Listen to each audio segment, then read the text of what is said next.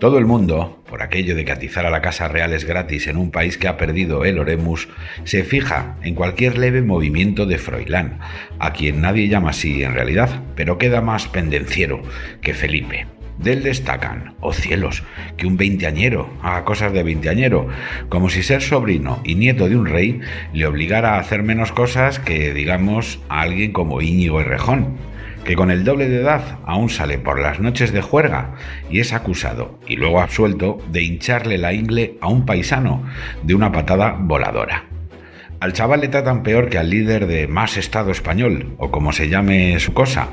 aunque nadie le ha acusado nunca formalmente de nada, invirtiendo la carga de prueba y el sentido común más elemental. Si a alguien le roza cerca una pelea en la que no participa, la pregunta razonable es si le ha pasado algo, pero al tratarse de un Borbón se le envía a Abu Dhabi para ver si el abuelo le corrige, como si fuera el torete y estuviera a punto de darle un navajazo a alguien. Hay un caso mejor todavía para contrastar la crueldad con unos y la indulgencia con otros. El de Pam Rodríguez, bisexual y autora de una autobiografía redactada por ella misma en sus redes sociales en 2017. Dos puntos. Abro comillas. Quiero ponerme vestidos transparentes de purpurina, sentirme deseada y que esto sea un acto radical de feminismo. Cierro comillas.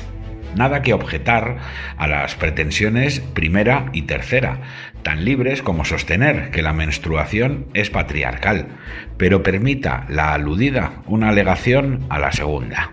Eso, eso de sentirse deseada, pues ya depende de otros y de momento la voluntad femenina personal no es suficiente para obligar a un joven, jovena o jóvene a ver las carnes de Pam y suspirar por ponerla mirando a Cuenca.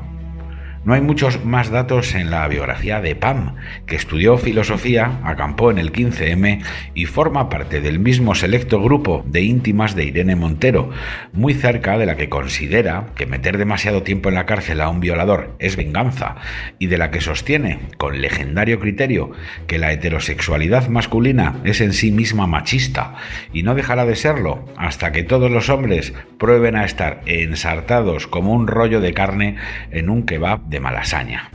Hechas las presentaciones, lo sustantivo de Pam es que es la secretaria de Estado y que si nada cambia seguirá siéndolo tras constatarse que su ley del solo sí es sí ha sido mano de santo para los delincuentes sexuales, pero no para sus víctimas.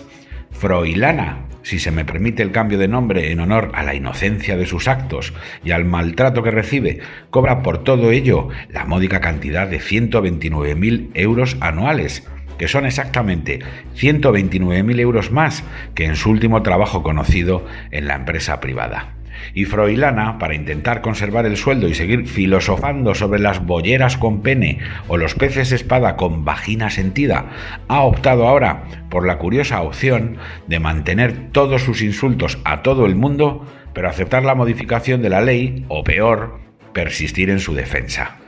porque más allá de otras reflexiones sobre la salud mental de todas las campo amor de mercadillo que ocupan el Ministerio de Igualdad, queda una pregunta que no han sabido resolver. Si su ley era para proteger mejor a las mujeres, ¿cómo es posible que para huir de la quema defiendan a la vez la reducción de las penas que contiene? No se puede estar contra la justicia punitiva y a la vez contra el piropo, rebajando la pena a un violador a cambio de subírsela a un tocaculos, aunque de Froilana y todas las mujeres y majaras que rodean a Irene cabe esperar cualquier cosa. Incluso que acusen a Froilán, el muy perverso, de echarse novietas en un after, mientras ellas montan un pollo con un pollo que parece una gallina, pero es un cerdo, o cerda, que ahora va a estar protegida también por la ley del sí es sí animaloide.